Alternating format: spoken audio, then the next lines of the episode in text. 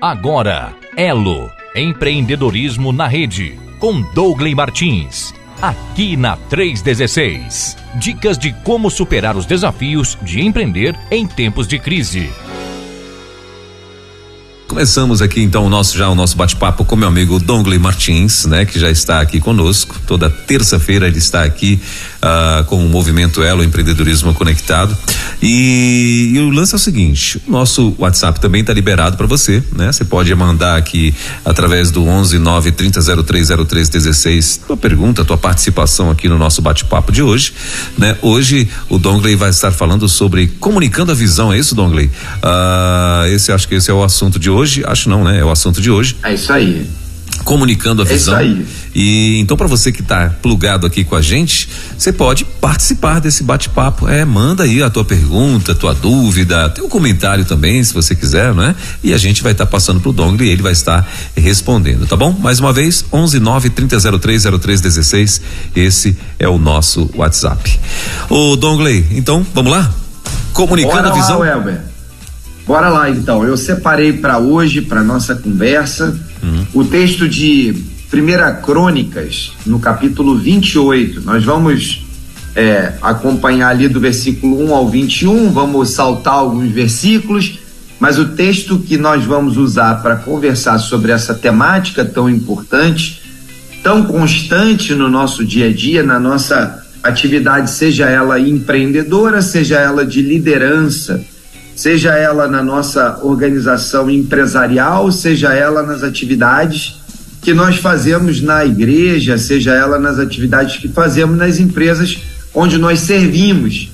Então, nós temos aí um, um primeiro importante desafio que é entender a importância da visão de longo prazo. Nós, quando pensamos como líderes e como pensamos quando pensamos na liderança, nós precisamos entender que há um grupo de pessoas dispostas a seguir alguém e consegue comunicar uma visão consistente, segura e desafiadora. Dificilmente você quer seguir alguém que não tenha a, a capacidade de inspirar e de trazer para a sua vida, para o seu dia a dia, é, os desafios que movem o seu coração. Eu costumo dizer que a, a coisa que provavelmente mais retém pessoas debaixo da liderança de alguém, seja no ministério, seja no mundo empresarial, é a liderança inspiradora.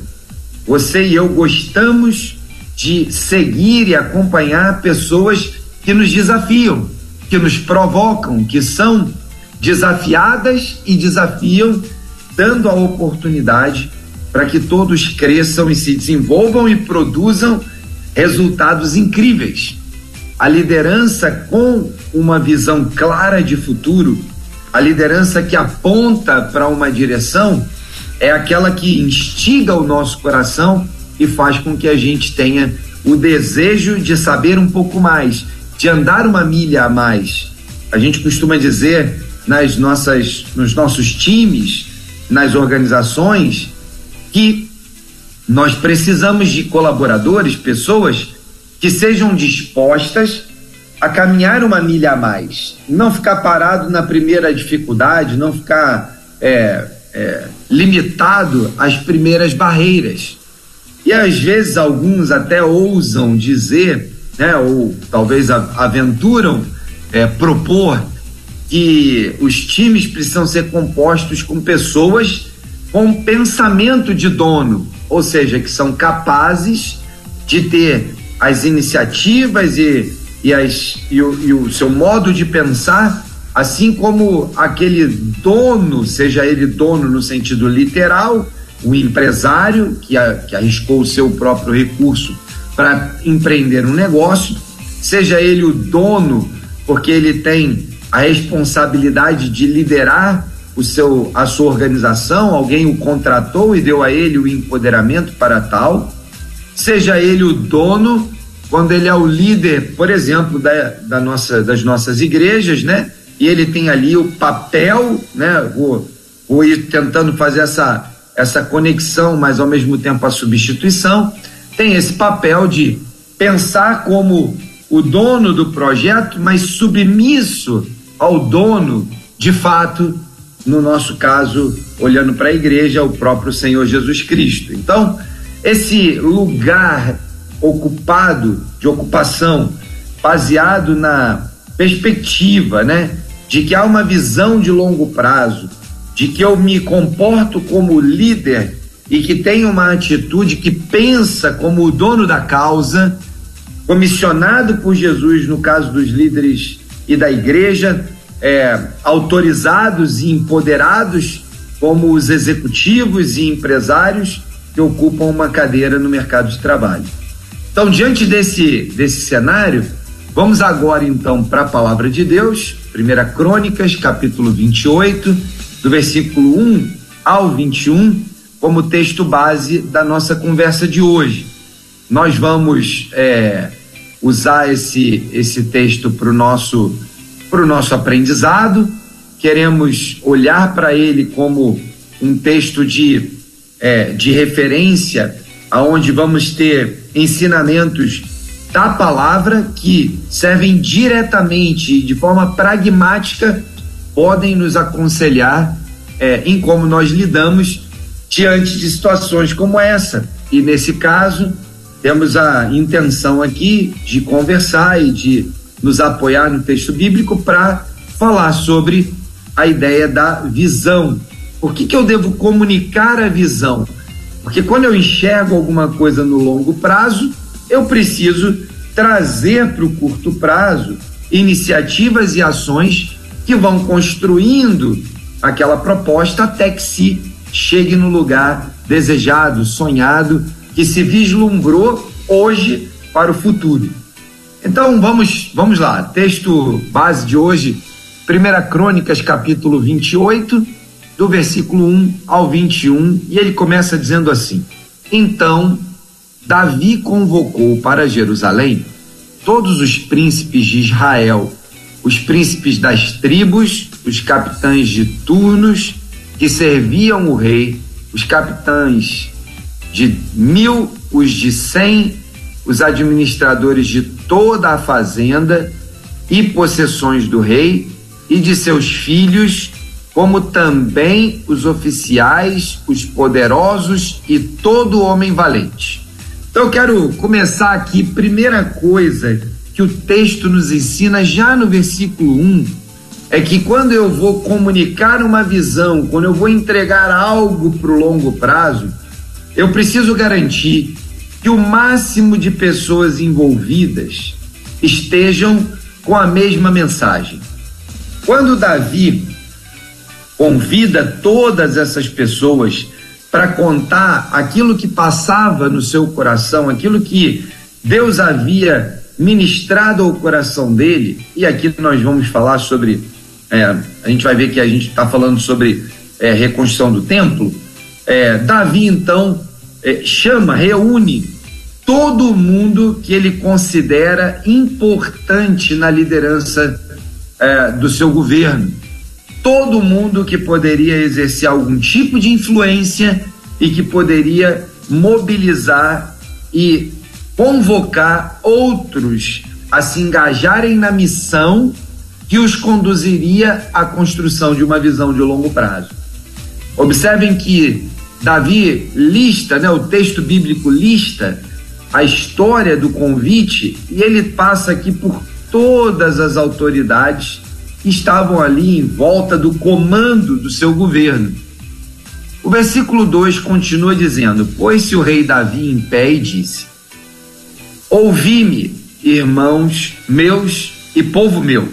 Então ele, a, a, o, o versículo 2, ele me dá a possibilidade de pensar que além daqueles que foram listados no versículo 1, Davi convoca uma espécie de assembleia solene, quando ele junta mais do que apenas aqueles que foram convidados, e provavelmente devia ter ali, naquela reunião de anúncio, é, outras lideranças da cidade, outras pessoas envolvidas ali nas atividades do palácio, ou seja, havia ali, além daquela liderança maior, também outras pessoas envolvidas, porque ele diz: Ouvi-me, irmãos meus e povo meu. Então ele, ele fala sobre esses que estão comprometidos, aos quais ele é, chama de irmãos e povo, no sentido de uma espécie de, é, de criação de vínculo. Davi, quando pronuncia essa frase, ele quer gerar engajamento. Não é, ele não está falando para um estranho. Ele não está comunicando a visão para alguém que nunca o viu e não o conhecia. Tanto é verdade que ele chama de irmão e povo. Então tem um grupo de pessoas mais próximas e um grupo de pessoas que estava ali fazia parte daquele daquela nação, né? E estava debaixo da sua liderança. Ele continua dizendo: Era meu propósito de coração edificar uma casa de repouso para a arca da aliança do Senhor e para os estrados dos pés do nosso Deus. E eu tinha feito o preparo é, para edificar. Davi então coloca o que está no seu coração: olha, eu tinha a intenção, me preparei, organizei, juntei recursos para edificar um lugar para a habitação do Senhor. Ele está falando do templo, nós vamos ver isso aqui um pouquinho mais adiante. A Arca da Aliança era o lugar onde estavam as tábuas do mandamento, onde tinha lá um, as amostras do maná e onde tinha né, o propiciatório, toda essa dinâmica da relação, da intimidade entre o líder e Deus através daquela, daquela agenda que acontecia no lugar santo, né, no Santo dos Santos ali no tabernáculo.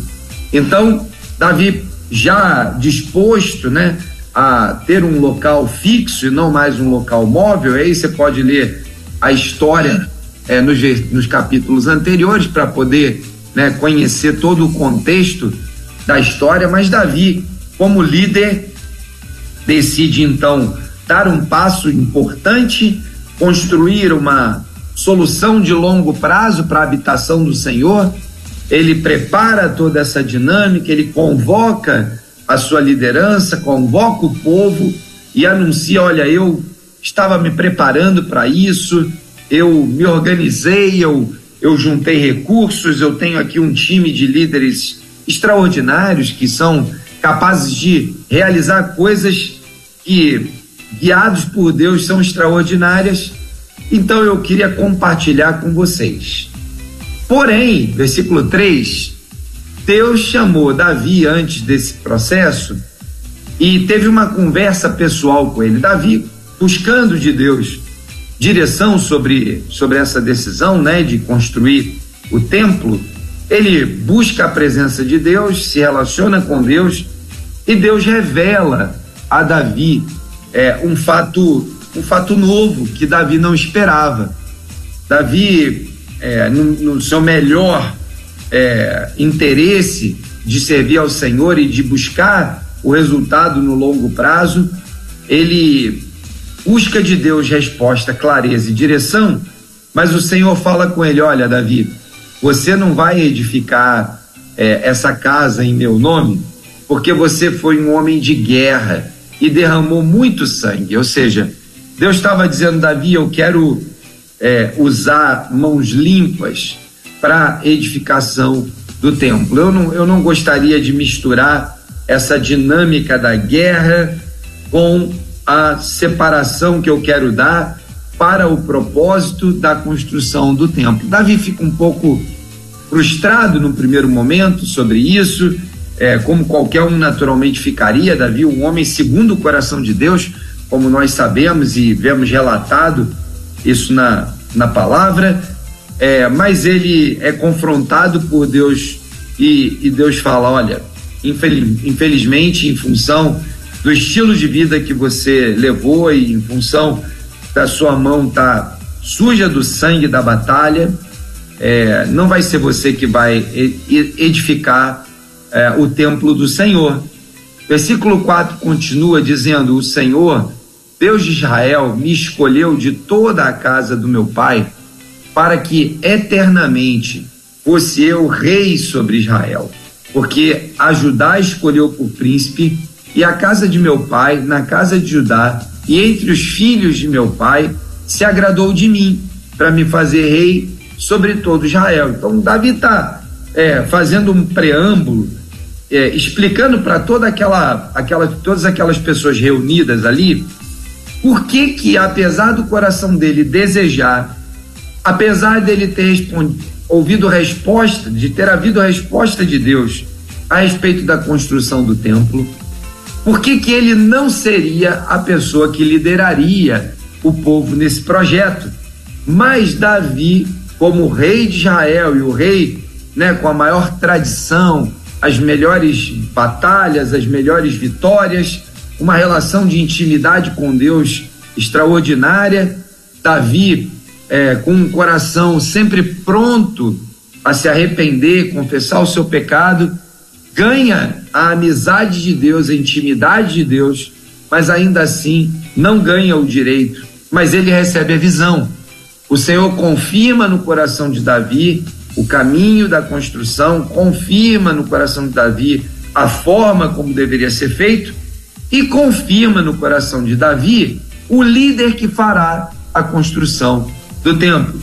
O versículo 6 continua dizendo: E me disse, o Senhor me disse, teu filho Salomão é quem edificará a minha casa e os meus átrios, porque escolhi para filho e eu lhe serei por pai.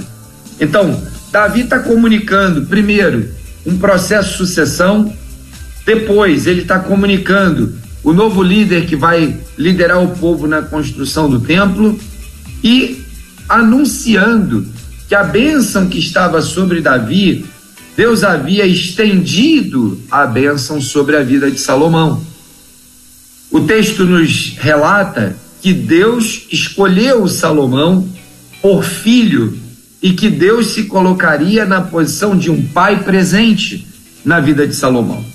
Ele continua o texto dizendo: Estabelecerei o seu reino para sempre, se perseverar ele em cumprir os meus mandamentos e os meus juízos, como até ao dia de hoje. Ou seja, Salomão terá perenidade no seu governo, seu nome será conhecido eternamente, se, e o texto é muito, muito perspicaz, o texto bíblico nos deixa com total clareza a visão de que há uma condição, não há uma, uma, uma bênção preparada, dispensada por Deus para a visão de longo prazo, para que a gente alcance os sonhos de Deus no longo prazo, sem nenhuma condição. Deus espera de Salomão que ele persevere em cumprir os mandamentos e os juízos de Deus. Se ele faz isso, então Deus vai dar a ele um governo longo, próspero e o seu nome vai ser conhecido eternamente. Davi está anunciando não só para aqueles governantes, para aqueles membros ali, para aquele povo, mas também para o seu próprio filho que o ouvia ali naquela ocasião. Versículo 8 continua dizendo: Agora, pois, perante todo Israel, a congregação do Senhor e perante o nosso Deus, que me ouve, eu vos digo. E aí começa então Davi a proclamar aquelas condições necessárias para que a visão de futuro se concretize. Nós, como, como líderes, somos chamados a estabelecer para os nossos liderados, para a nossa empresa, para a nossa é, para nossa igreja, para nossa organização, uma estratégia de comunicação em que nós comunicamos a visão de longo prazo, aonde Deus quer nos levar, e então a partir disso, aqueles que ouvem, então, prestam atenção e se observam que há temor e tremor e a direção de Deus, então aqueles que ouvem seguirão e cumprirão e colocarão em prática a missão diariamente para que a visão de longo prazo seja concluída. Mas toda visão de longo prazo precisa ser comunicada no presente. Eu preciso dispensar conteúdo, informação, comunicação para minha equipe, para aqueles que estarão participando da jornada do longo prazo, hoje, para que eles saibam para onde vão e que caminho devem tomar. O texto continua dizendo: Guardai todos os mandamentos do Senhor, vosso Deus, e empenhai-vos por eles, para que possuais esta boa terra e deixeis como herança a vossos filhos para sempre. Então, a primeira visão de futuro que Davi quer comunicar é: nós precisamos de um comportamento diário de manutenção da nossa relação com Deus através da comunhão com a palavra de Deus, de vida de oração, de lugar secreto, de intimidade com Deus, de busca da presença de Deus, para que eu possa então conquistar a terra que o Senhor nos deu. Talvez o que essa, esse texto queira dizer nos dias de hoje, talvez sejam os projetos e sonhos do coração de Deus para você estabelecer um ministério profícuo aí na sua igreja, na sua cidade, para que você produza a expansão dos seus negócios, uma nova filial, crescimento da empresa ou mesmo estabelecimento de bases sólidas que farão com que você conquiste maior espaço e terreno e isso sirva de herança para as próximas gerações. Não só herança financeira, mas herança de tradição, herança de conteúdo, herança de consistência daquilo que cremos e naquilo que esperamos. O versículo 9 continua dizendo: Tu, meu filho Salomão, o que nos dá a garantia de que Salomão estava lá, sendo não só ouvindo as palavras de Davi, mas recebendo sobre ele a bênção de Davi para que pudesse cumprir a visão de longo prazo, executando a missão diariamente. Tu, meu filho Salomão, conhece o Deus de teu pai e serve-o de coração íntegro e alma voluntária, porque o Senhor esquadrinha todos os corações e penetra todos os desígnios do pensamento. Se o buscares, ele deixará achar-se por ti. Se o deixares, ele te rejeitará para sempre. Davi declara sobre a vida de Salomão uma bênção a partir de um comportamento. Salomão receberia a bênção de se achar diante de Deus se o procurasse de todo o coração. E também receberia a rejeição de Deus se se afastasse dele e não andasse na sua presença. De certa forma, é isso que nós desejamos nos dias de hoje. Hoje nós temos a presença do Espírito Santo habitando em nós, aqueles que tivemos um encontro e reconhecemos Jesus como Senhor e Salvador das nossas vidas, recebemos o Espírito Santo e o Espírito Santo que habita em nós nos guia por toda a verdade, anunciando, ministrando, colocando, preparando nosso coração nossa mente para que nós possamos tomar decisões diariamente que nos aproximarão de Deus e então Deus se revelará, assim como Davi prometeu e ministrou sobre a vida de Salomão, e Salomão podia se deixar encontrar de Deus, da mesma maneira hoje o Espírito Santo ministra aos nossos corações, para que a gente se aproxime de Deus e não se afaste de Deus.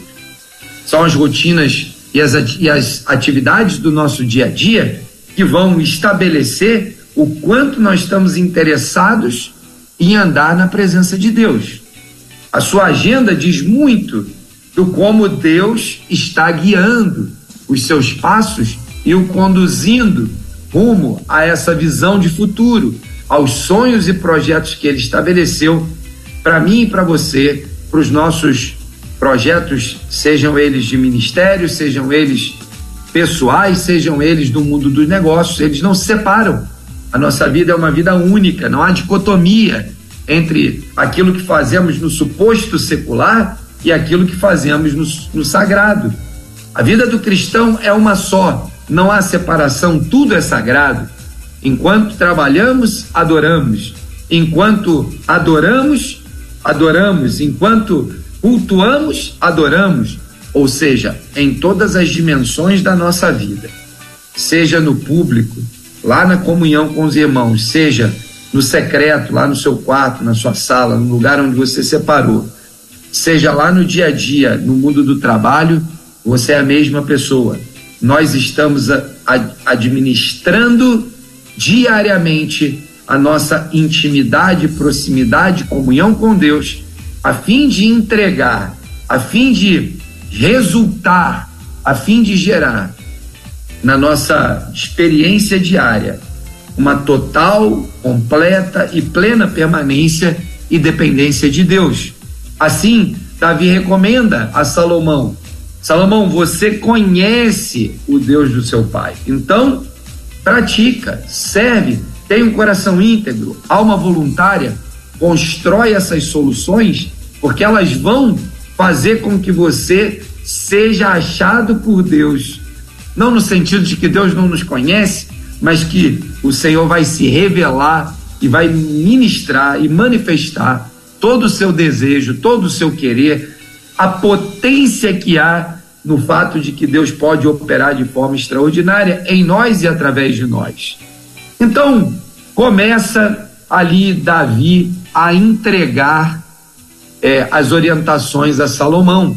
Ele vai do versículo 10 começar então a dizer a Salomão: seja forte, faz a obra. Davi entrega para Salomão a planta do, do pórtico, da tesouraria, os cenáculos. Davi entrega o projeto na mão de Salomão e continua. Ele, Davi, dá as instruções ainda, Salomão, ainda jovem, ainda pouco experimentado no governo, na liderança, Davi então o, o orienta, olha, para os turnos dos sacerdotes e dos levitas, para a obra do ministério da casa do Senhor, e ele vai dando diversas instruções, comunicando a visão a Salomão e todos aqueles que o ouviam. E aqui eu quero parar mais uma vez. Davi reúne todo aquele povo, lideranças estratégicas, os líderes do governo, o povo, e em, dado momento ele empodera o seu sucessor, chama ele na frente e diz: Olha, é você que vai fazer isso. Vocês que estão ouvindo aqui saibam que Deus está sobre Salomão.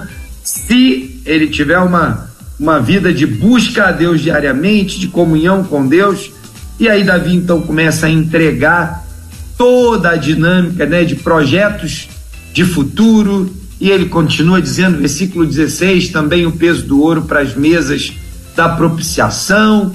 Versículo 17, ouro para os garfos. 18, peso do ouro refinado para o altar de incenso, como também, segundo a planta, o ouro para o carro dos querubins. E aí chega no 19 e Davi diz: Tudo isso, disse Davi, me foi dado por escrito por mandamento do Senhor, a saber, todas as obras destas plantas.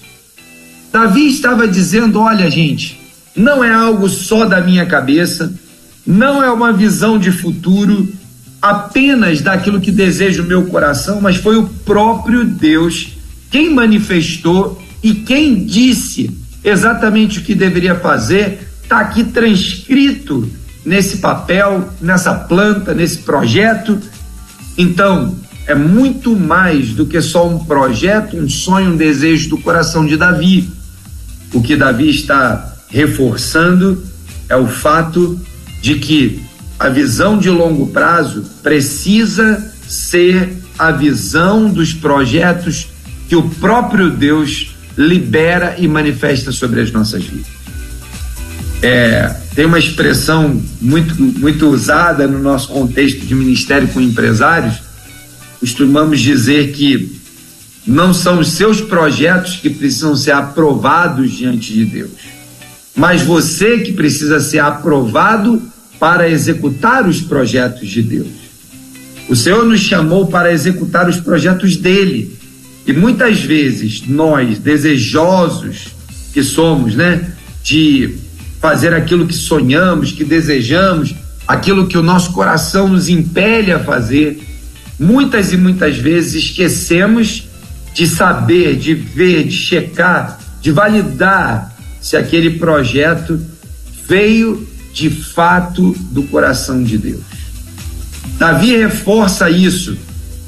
Todo o projeto foi escrito por mandado do Senhor, a saber, todas as obras destas plantas. Davi estava dizendo: olha, tudo que está aqui foi instrução e mandado de Deus. É por isso que eu estou nessa causa. É por isso que eu estou engajado nesse projeto. E eu, já encaminhando aqui para o final, termino aqui. O texto termina dizendo: Disse Davi a Salomão, seu filho, ser forte e corajoso, e faze a obra, não temas nem te desanimes, porque o Senhor Deus, meu Deus, há de ser contigo, não te deixará nem te desamparará, até que acabes todas as obras para o serviço da casa do Senhor.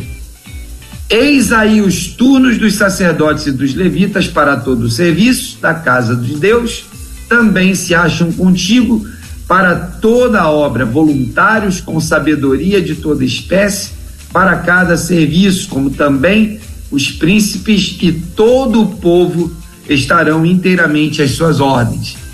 Davi conclui a comunicação da visão de longo prazo, a comunicação da visão de futuro, reforçando a posição do novo líder, reforçando a posição daquele que vai conduzir o projeto, reforçando a todos os que estavam ao seu redor quem era o líder e quem eram os liderados, e endossando que todo aquele time estava engajado naquela causa. De modo que nós vamos chegar ao fim dessa, dessa conversa, né? Entendendo que assim como Davi fez, precisamos reunir toda a nossa empresa ou nossa liderança na igreja e comunicar a visão de Deus para eles, aos nossos colaboradores. Nos dias de hoje, isso pode ser literal, no caso de você ter uma empresa pequena, ou pode ser por meios tecnológicos, no caso de você ter filiais, ou se você tem congregações, tem multissedes nas suas igrejas, você pode fazer isso também com recursos tecnológicos. Não há desculpa para que nós não comuniquemos a visão de forma clara e extensiva a todos. Mas não deixe de se reunir e comunicar a visão para todos, independente da forma, do mecanismo, da ferramenta. Um time que sabe o que se espera dele e onde se quer chegar no futuro, saberá o que deve fazer no presente. Isso é o que, em geral, chamamos de planejamento estratégico. Nós definimos aonde queremos chegar, definimos aquilo que vamos fazer todos os dias para chegar lá, estabelecemos objetivos para serem alcançados, reunimos nossos líderes comunicamos a visão de futuro, o que queremos e fazemos em nosso negócio e pedimos a eles que nos ajudem, cumprindo nossa missão diária por meio de objetivos e metas e de indicadores que nos ajudam a nos manter fiéis, focados todos os dias, sem nos desviarmos. Eu concluo aqui lembrando que essa palavra que Davi dá a da Salomão, ela se assemelha em muito à palavra que Moisés dá a Josué. São palavras semelhantes. E tá, Moisés fala a Josué, ser forte e corajoso, não te desvie nem para a direita e nem para a esquerda. E aí Josué, em determinado momento, dias depois, chama o povo, reúne e fala: olha, santifiquem-se hoje, porque amanhã o Senhor fará maravilhas. Nós precisamos crer que o único jeito que o Senhor, de o Senhor fazer maravilhas e nos entregar algo no longo prazo, através de uma visão dada hoje, é se nós vivemos uma vida de santidade, seja nos nossos negócios, seja liderando as nossas atividades no, nas nossas igrejas, que o Senhor nos capacite a fazer isso, ter uma visão, comunicar a visão, ter clareza na visão e na comunicação para toda a equipe. E que o Senhor nos chame a um tempo de santidade para que nós possamos alcançar os sonhos e projetos que Ele mesmo planejou, os sonhos de Deus para nós, para os nossos negócios e para a nossa liderança. É isso aí, meu amigo. Muito bem. Bom, são 10 horas e 44, agora 45, acabou de virar aqui o reloginho. 10 e 45 na nossa capital. A primeira pergunta, Dongley, é a seguinte: De que forma posso identificar eh, o que Deus quer? Né? Ou seja, de que forma um empresário pode pode identificar o que Deus quer da empresa dele? E, e mais, como comunicar aos demais desse negócio aí? Muito bom. A, a importância, né, de nós ficarmos e estarmos sempre atentos da, daquilo que o Senhor quer fazer, né, sobre, sobre o que Ele espera é, da nossa vida, virá naturalmente de uma vida de intimidade com Deus. Como é que nós construímos vida de intimidade? Eu não conheço, o Elber, eu, eu realmente não conheço uma outra forma que não as disciplinas espirituais. Vida de oração, leitura da palavra, comunhão com o corpo de Cristo, né? Secreto, lugar secreto.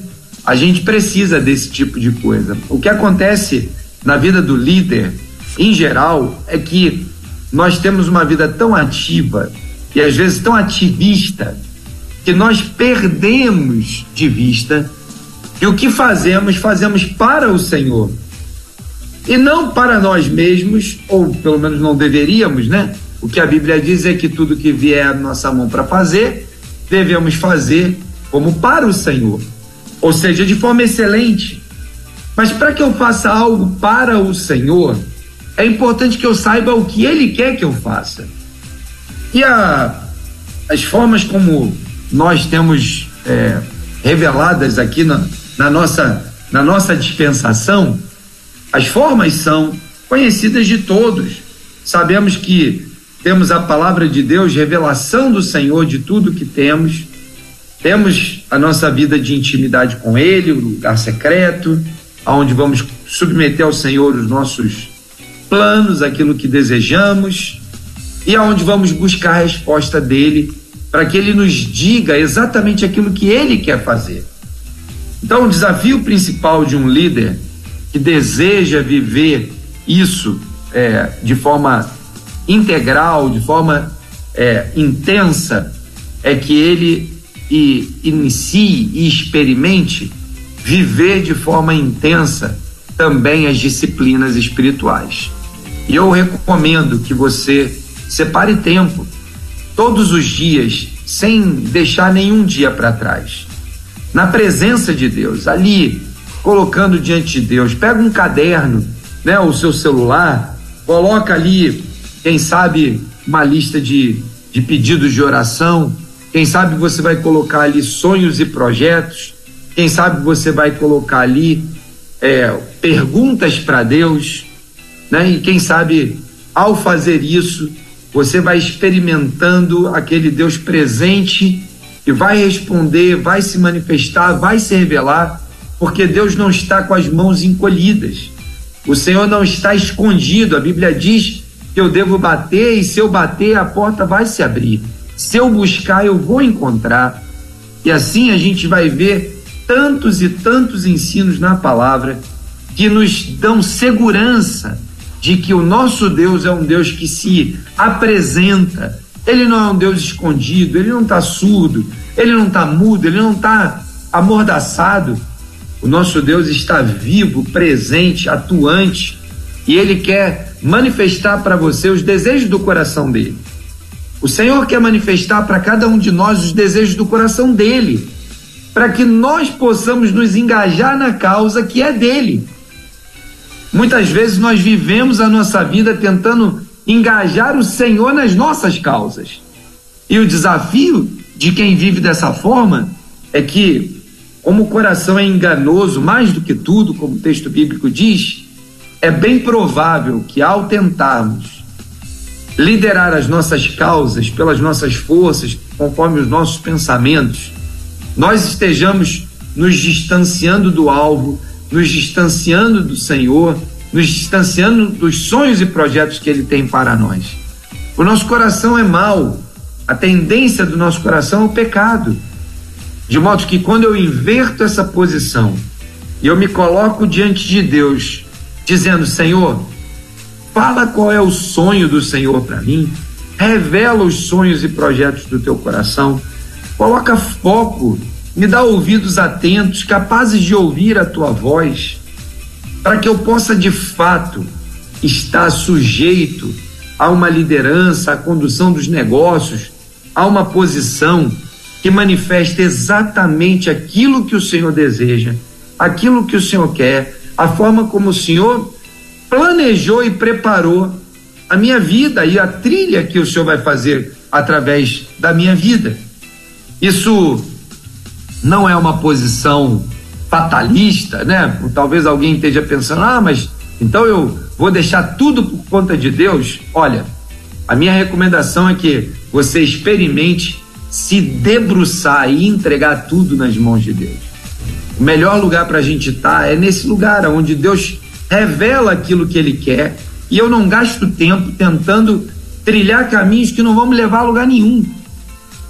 O grande desafio que nós temos é com é, nesse mundo, né, nesse tempo, século 21, com tantas distrações, com tantos desejos, com tantas oportunidades, a gente acaba se distraindo daquilo que de fato é o que Deus quer de mim e da minha empresa ou da minha liderança. E aí, enquanto eu não encontrar essa resposta, é muito difícil comunicar ao meu time. Por isso que o mais breve possível você precisa entrar lá na presença de Deus, lá naquele lugar onde você e ele vão ter aquele tempo de intimidade sem distrações. E você vai poder dizer: Senhor, fala o meu coração, aquilo que o Senhor deseja para esse tempo. Eu tenho usado na minha vida, é, Welber, na minha vida eu tenho usado a seguinte estratégia.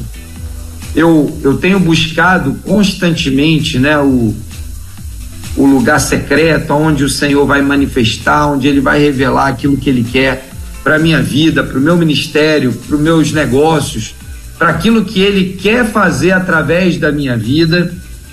E eu tenho usado a seguinte prática, né? O Senhor me chamou para fazer alguma coisa, eu vou cumprir exatamente aquilo que Ele determinou.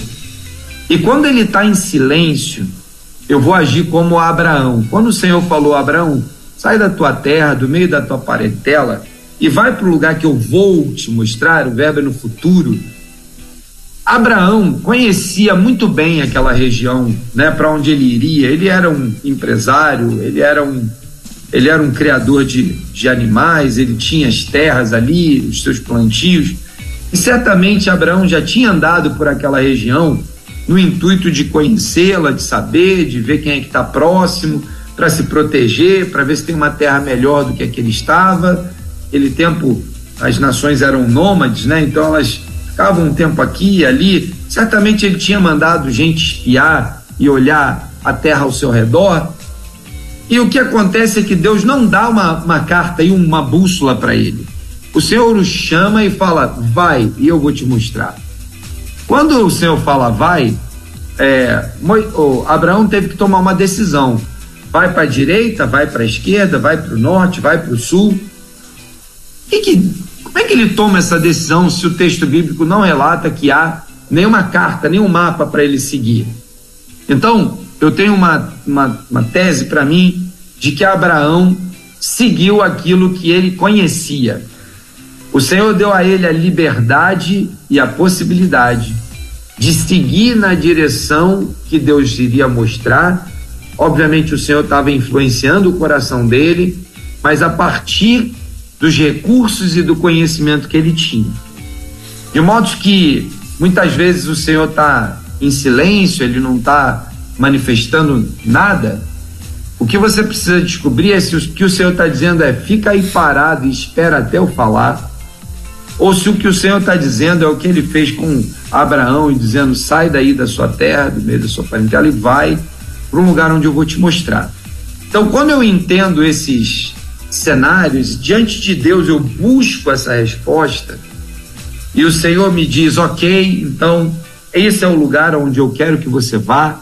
Tá aqui, né? Estou revelando ao seu coração, o Espírito testifica Espírito de Deus testifica ao nosso coração que o Senhor está é, cuidando de nós, está nos dando direção, e aí então eu vou comunicar a visão. Então, antes de eu ter essa clareza, é melhor não fazer nada.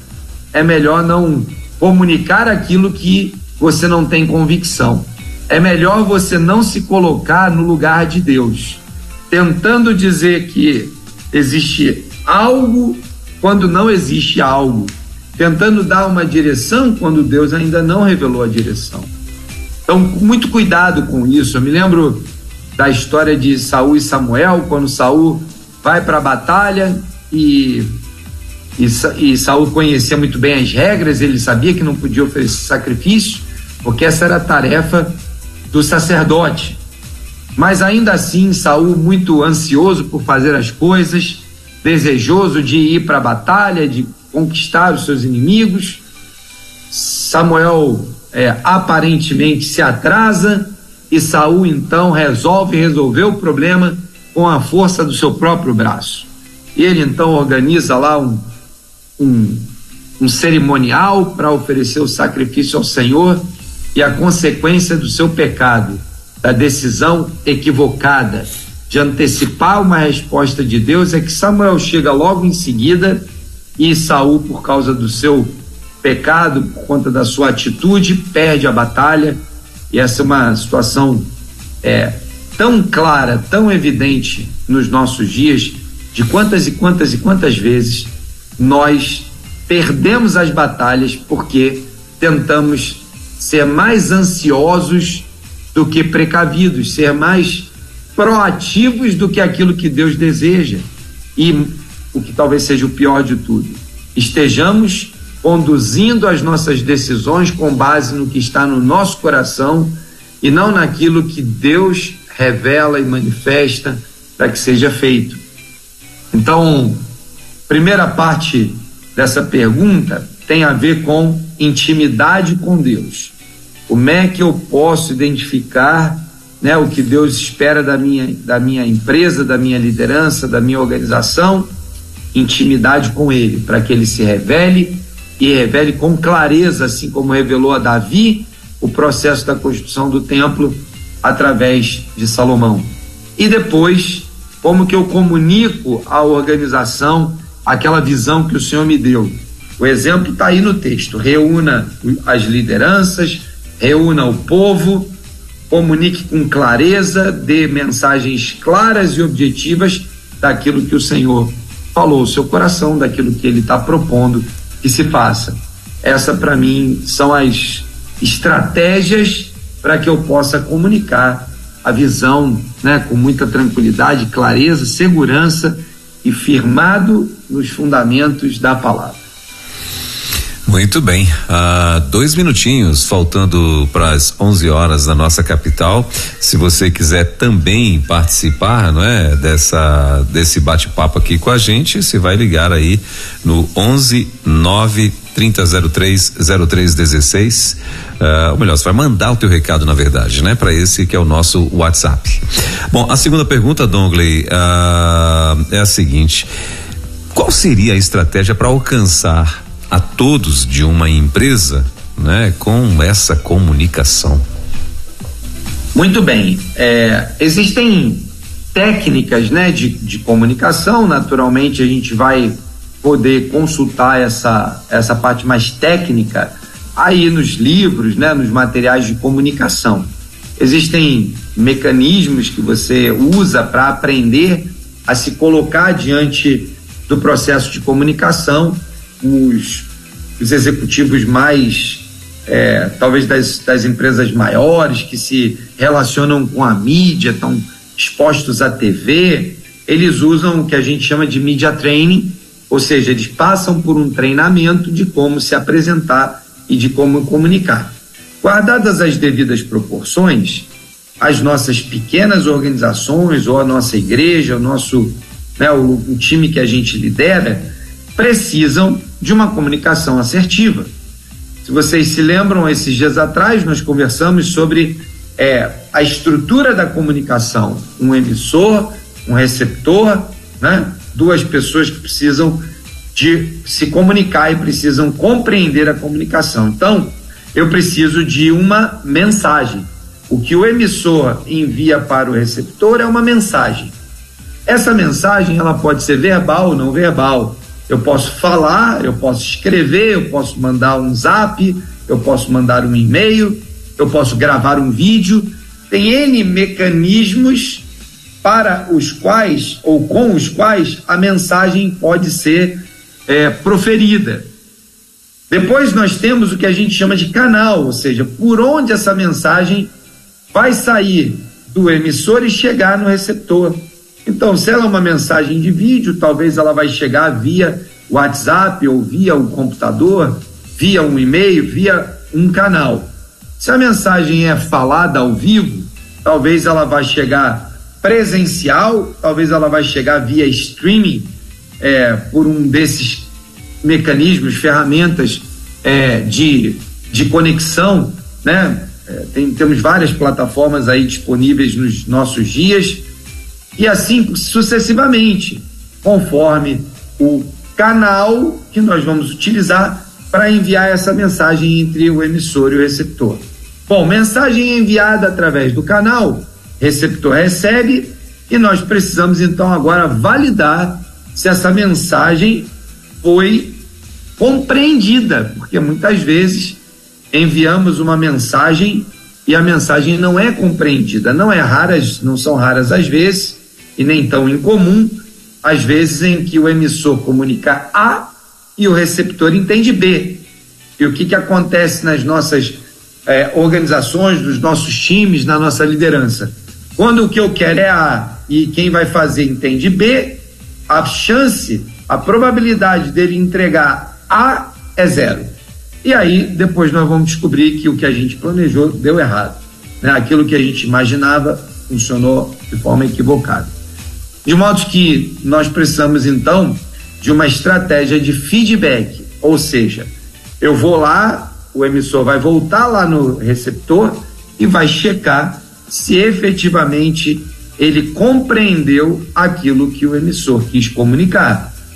Isso pode ser feito por meio de perguntas abertas, por meio de é, checagem temporal das atividades, pode ser feito por meio da exigência de um plano é, de um plano ou uma, um rascunho, um rabisco, um, um esboço de uma estratégia daquilo que se pretende alcançar e da forma como se pretende fazer. Então, existem muitas formas, ferramentas, plataformas que nos ajudarão então a obter um feedback dessa pessoa. A partir desse feedback, eu analiso se o que eu comuniquei está adequado ou não, se aquilo que aquela pessoa entendeu está correto ou não, e se está correto, então ela recebe uma confirmação dizendo vá em frente. Então, a maneira como nós é, usamos de forma estratégica a comunicação para alcançar a todos na empresa, primeiro é selecionando bem o time que vai receber a comunicação e vai compreender a visão. Como a visão está no longo prazo, muitas vezes, hoje, no dia da comunicação, nós não conseguiremos necessariamente fazer com que todos entendam aquilo que vai acontecer no longo prazo imediatamente hoje. O que, que nós desejamos? Desejamos que elas conheçam o suficiente para se engajarem com a visão de longo prazo. Desejamos que elas conheçam o suficiente para fazer as melhores escolhas. Desejamos que elas compreendam o suficiente para irem na direção correta e terem a condição de receberem novas instruções ao longo do caminho, de tal maneira que, se houver uma, um desvio de um grau aqui, no longo prazo, isso não seja tão distante que não tenha mais como recuperar. Mas ao contrário disso, que a gente possa rapidamente, desviou rapidamente, desviou rapidamente, volta para o caminho. A, a capacidade de fazer com que haja não só o conjunto do sistema de comunicação funcionando, mas também a clareza e a disciplina de checar se aquilo que foi comunicado está é, compreendido, vai ajudar, vai fazer com que a gente tenha uma comunicação eficaz na, na nossa organização. Muito bem. Ah, a terceira pergunta, Dongley, está aqui é o seguinte. Ah, Dongley, quando percebo que nem todos os líderes entenderam a visão de futuro, qual será meu posicionamento para ajustar essa falha na comunicação? Muito bom. Lembra dessa etapa que a gente acabou de passar aqui do sistema da comunicação? Idealmente, você deveria perceber isso antes de começar a jornada. Você deveria, em primeira análise, garantir que, conforme esse exemplo que eu dei aqui na resposta anterior, se eu tenho uma visão de longo prazo, um objetivo de longo prazo a ser alcançado, e ele vai ter uma, duas, três, dez, N etapas, é importante que eu garanta que pelo menos a primeira etapa e, quiçá, a segunda etapa tenham sido compreendidas corretamente. Por quê? Porque entre a primeira e a segunda etapa eu posso fazer pequenas correções. O que eu não posso é entrar na jornada e o meu interlocutor, o receptor, não compreendeu sequer a primeira etapa. A dinâmica que queremos dos nossos é, dos nossos times é a dinâmica de alguém que compreende com clareza quais são os objetivos de futuro, as etapas que nós vamos cumprir até chegar no lugar onde nós combinamos, desejamos. Então, o que eu faço quando eu percebo que há um desvio? Corrijo o rumo quando eu percebo que estou descolando do alvo, rapidamente volta para a trilha. E como que faz isso? Muito simples. Desde que feito. Todos nós que vamos alcançar um objetivo de longo prazo deveríamos escrever quais são os objetivos. Deveríamos escrever qual é a nossa visão de longo prazo deveríamos escrever a nossa missão, a razão pela qual acordamos todo dia. Deveríamos escrever alguns valores que servirão de norte nas tomadas de decisão. Deveríamos estabelecer para cada objetivo alguns planos de ação, algumas alguns novos processos a serem implementados, alguma melhoria nos processos existentes a tal ponto que nós pudéssemos verificar através de indicadores se as metas estão sendo cumpridas, porque se as metas estão sendo cumpridas e elas foram construídas com vistas aos objetivos, então os objetivos estão sendo construídos. De modo que nas organizações e nas estruturas de liderança, quando nós estabelecemos uma visão de longo prazo, junto com ela, precisamos estabelecer aquilo que costumeiramente chamamos de planejamento estratégico.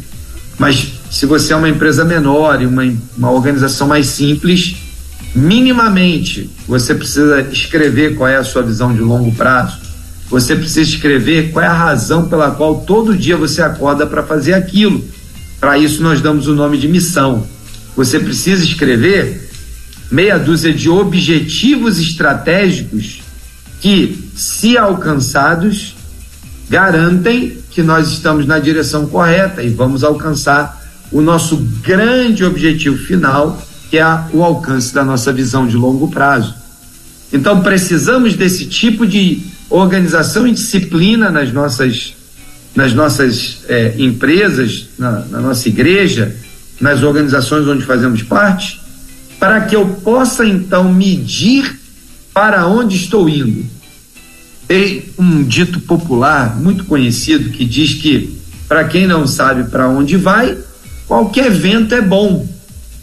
Eu tenho repetidas vezes trazido esse, essa, essa, esse dito popular aqui, reforçando que há um problema nesse dito popular um, um problema grave. Um problema é um problema de conceito, porque quem não sabe para onde vai, não vai para lugar nenhum.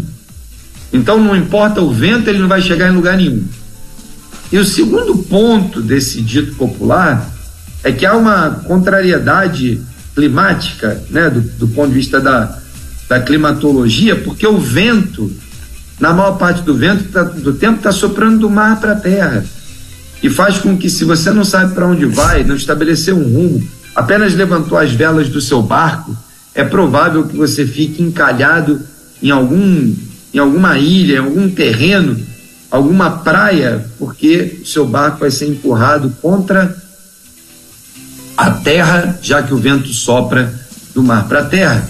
De modo que quando você realmente sabe para onde vai e você ergue as suas velas e toma o timão na sua mão para conduzir o barco na direção que você deseja, o vento que sopra para dentro do mar é o seu grande propulsor. E apesar da adversidade dele de soprar em uma determinada direção, você pode usar com sabedoria o seu leme, as suas velas, a sua capacidade de navegar para colocar o barco rumo ao destino que você deseja. Então, Elber, é isso, né? Um desafio de colocar a empresa no rumo e comunicar adequadamente e corrigir os rumos quando líderes estão andando para o lugar errado é estabelecer um bom plano de rotas para que a gente possa ir na direção que nós desejamos. Maravilha. Bom, 11 horas e 11 minutos em Brasília, 11 e 11 na nossa capital, na nossa capital. O Dongley, o meu amigo pastor Francisco Rosa, lá de do Éden, lá em, em, São João do Meriti, né? Ele está dizendo assim, ó, uh, liderança, ele escreveu, né? Entre aspas aqui, liderança desafia, desafiadora, uh, que maravilha de tema. Ele falou, tô aqui aprendendo e sendo edificado. Deus te abençoe, meu irmão Dongley Martins, e mandou aqui umas palminhas também e tal. Que benção, que benção, pastor Rosa. Deus abençoe São João de Meriti, terra boa. Abraço aí para todo mundo de São João de Meriti, que o Senhor seja contigo aí no seu ministério. Use esses conteúdos, esses conceitos de liderança, certamente serão úteis aí na condução do ministério do Senhor aí. Muito bem, o Avelino também mandou um recado aqui pra gente, tá dizendo, me alimentando espiritualmente, vocês são uma bênção em nossas vidas. Legal, bacana, Avelino, obrigado, querido. Ah, Abraço, Avelino. Então aí é isso aí, a participação do povo, Dongley, que está aqui, né? É, é, é, de antena ligado aqui na rede. Ah, muito bem. Ô Dongley, na semana que vem, então, meu irmão, nós vamos falar sobre o quê? Vamos lá, eu já te trago aqui o tema da próxima semana será é, hora de disseminar a visão, ou seja, nós trabalhamos aqui com a dinâmica de comunicar Lembra que o texto, né, que a gente leu, ele nos leva para essa visão de que o, o líder precisa compartilhar a visão. Mas além, para além de compartilhar, agora eu preciso disseminar a visão entre todos. Porque senão apenas uma camada da organização ou da igreja terá a mesma expectativa ou saberá exatamente para onde está indo. Então, além de comunicar, agora nós precisamos permear, disseminar para dentro da organização a nossa visão. Então, o tema da próxima semana será Hora de disseminar a visão entre todos. Maravilha, muito bem. Então, para você que está acompanhando aí, não é, esse passo a passo, ah, então, sobre visão, sobre comunicação, né? Então, semana que vem, imperdível, mais uma vez, a partir das 10 da manhã, a gente vai estar aqui com o Dongley. O Dongley, obrigado, querido, mais uma vez aí pela tua participação, semana de bênção aí. Amém. E semana que vem, se Deus quiser, né? A partir das 10 horas, a gente vai estar de volta aqui na rede.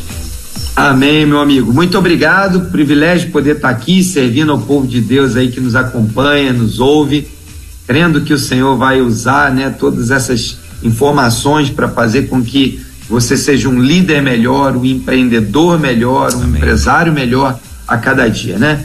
Deus te abençoe, Eba. Boa semana. Seja uma semana abençoada aí na tua casa. Valeu, querido, obrigado. Bom demais. Gente, olha, 11 horas e 14 minutos em Brasília, 11 e 14 na nossa capital. Esse foi mais um uh, Movimento Elo, empreendedorismo conectado aqui na rede, não é? Com Dongle Martins, que acontece toda terça-feira. Semana que vem, então, continuamos aqui, não é? É, continuamos com esse bate-papo sobre visão, sobre comunicação.